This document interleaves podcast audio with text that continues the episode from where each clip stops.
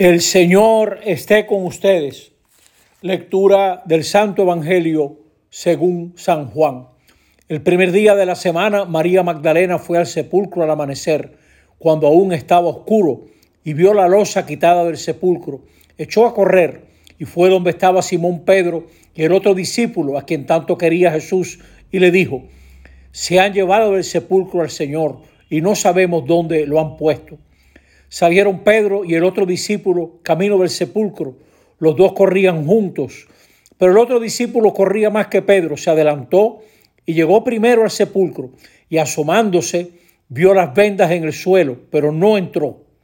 Llegó también Simón Pedro detrás de él y entró en el sepulcro, vio las vendas en el suelo y el sudario con que le habían puesto en la cabeza, no por el suelo con las vendas, sino enrollado en un sitio aparte. Entonces entró también el otro discípulo, el que había llegado primero al sepulcro, vio y creyó, pues hasta entonces no habían entendido la escritura, que él había de resucitar de entre los muertos. Palabra del Señor. Estamos en esta mañana de Pascua que da sentido a nuestra fe. Lo que da sentido a nuestras vidas es la resurrección que vamos caminando hacia el encuentro con el Padre, que la muerte no tendrá la última palabra sobre ninguno de nosotros. Esta mañana se nos aclara que Jesús pasó haciendo el bien y sin embargo fue rechazado y crucificado. Esto nos ayuda a salir de la falsa ilusión de esperar que nuestro sentido y nuestro éxito dependen de la aprobación de los grandes de este mundo. Nuestro éxito depende del Padre. El Padre le fue fiel a Jesús resucitándolo. El Padre no nos defraudará a ninguno de nosotros. Por el bautismo participamos de la fe de Jesús, esa fe que nos permite enfrentar las cruces y las muertes presentes en toda vida todo el que quiere seguir a Jesús, todo el que quiere ser feliz, va a tener que enfrentar la cruz de la renuncia, el orden, la disciplina, el pensar en los demás, la lealtad a toda prueba, el no caer en las tentaciones de la superficialidad, del gozo pasajero, para poder vivir en la plenitud de la lealtad. La resurrección aclara nuestra vida y todo el que cree en Cristo resucitado está llamado, llamada a compartir esa fe. Nosotros también tenemos que ser testigos de que el Padre no dejó a Jesús en la muerte, de que la vida triunfará.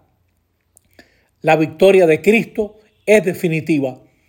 Donde quiera que vivamos, en la familia, en la parroquia, en la sociedad, en el trabajo, nos toca ser testigos y ayudar a otras personas a descubrir que nos toca vivir delante de la lealtad de Dios, la, lealtad de Dios que sustenta nuestra esperanza. Hay esperanzas débiles que se apoyan en buenos deseos, en ilusiones de gente querida. La única verdadera esperanza se apoya en la lealtad del Padre que no defraudó a Jesús. Muchos de nosotros nos parecemos a María Magdalena, caminamos todavía como ella en la oscuridad. Estamos buscando un cadáver, siendo así que Cristo ha resucitado. María Magdalena tiene delante todos los signos, tiene la losa removida, los lienzos, el sudario, pero expresa de sus falsas expectativas. María en el fondo no creía en la resurrección, como muchos de nosotros, nos parece que la muerte es lo último, nos parece que el fracaso, el aplauso en este mundo son lo último. Y eso es falso. Eso es vivir en la oscuridad. Ella estaba siguiendo a un difunto. ¿Cuántas cristianas, cuántos cristianos todavía están siguiendo a un difunto? Tenemos que descubrir que nuestra vida, como dice la segunda lectura, está escondida en Cristo Jesús, está escondida. Nosotros también estamos llamados a pasar haciendo el bien. El que hace el bien se fía de la lealtad de Dios. No sabe qué será de ese bien que hace. No sabe qué harán con su buena voluntad, con su generosidad. Eso no importa, mis amigas y amigos.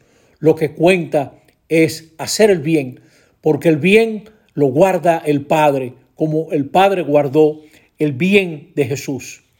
Nosotros también tenemos que creer, aunque no hayamos visto, porque sabemos que Dios resucitó a Jesús de entre los muertos. Feliz Pascua de Resurrección. Aceptemos la llamada a ser testigos y a vivir delante de ese Dios vivo que da vida. Que así sea. Amén.